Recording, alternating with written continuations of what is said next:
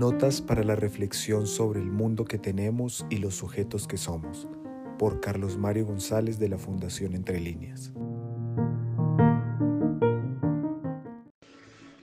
Voy a decir una última cosa dentro de esta semblanza tan general que he hecho sobre el tema de la ley y de esa variante de la ley que es la moral.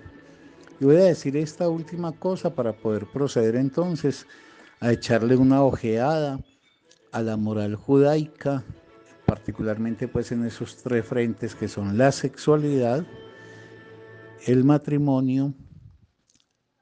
y la mujer. Porque la forma en que alguien se relaciona con su cuerpo, con sus goces, con sus deseos, con los objetos del deseo, etc., está estipulado moralmente qué es válido y qué no es válido. Igual como define los vínculos, por ejemplo, del emparejamiento,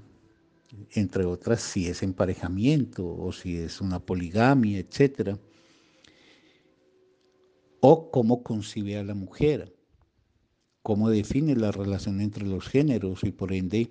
qué lugar le asigna al hombre y qué lugar le asigna a la mujer. Esos tres dominios, y habría muchos otros, por ejemplo, los dominios de la agresividad, la hostilidad, el matar, etc., todo eso está cobijado por el orden de la moral. Pero ese orden de la moral no es un orden, reitero, con el que uno llega a la vida, es lo que le transmiten y se lo transmiten en un registro que es histórico-social,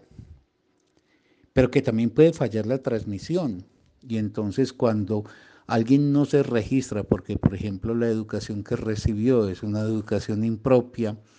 y no se registra en la moral,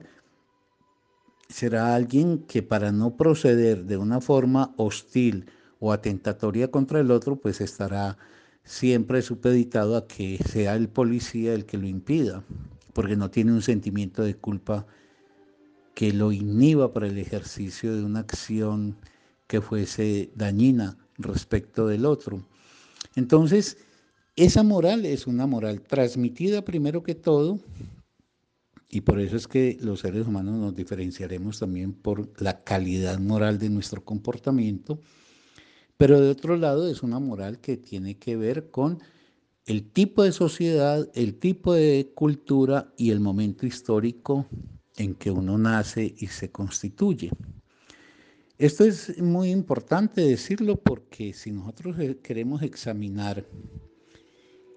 particularmente cuál fue el invento moral que hizo el judaísmo, en estos tres frentes que quiero testimoniar que son pues la mujer, el matrimonio y la sexualidad, no estaremos ante algo que es natural y que se repite en todas las sociedades y en todas las épocas históricas. Es una concepción del ser humano que queda marcado en lo que le es permitido o le es prohibido por un modelo muy particular, que es lo que llamamos la moral judaica. Y luego esta moral integrada a la moral cristiana, o mejor, la moral cristiana formándose a partir de lo que recoge la moral judaica, va a definir el largo rumbo de dos mil años en donde la cultura occidental modelará la vida de los sujetos y los sujetos apropiarán las relaciones con la existencia desde ese sistema de valores y de ideales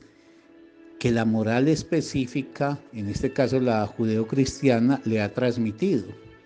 Eso va a marcar, vuelvo a decirlo, las formas en que procedemos con respecto a nuestro cuerpo en materia sexual, a los vínculos con el otro en materia del emparejamiento, si lo modelamos matrimonialmente, por pareja o por el contrario, porque hay varios objetos legitimados para los vínculos sociales de orden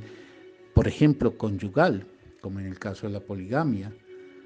o cuál es la concepción de la mujer, pues como formulaba. Eso lo tenemos que examinar como una manera de poder entonces aprender mejor en qué ha consistido esta moral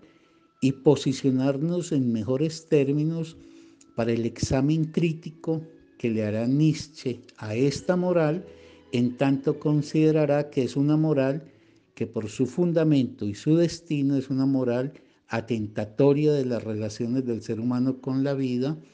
y que supeditan al ser humano a vínculos y a dominaciones que son externas a él, llevándolo a una desacreditación de la vida.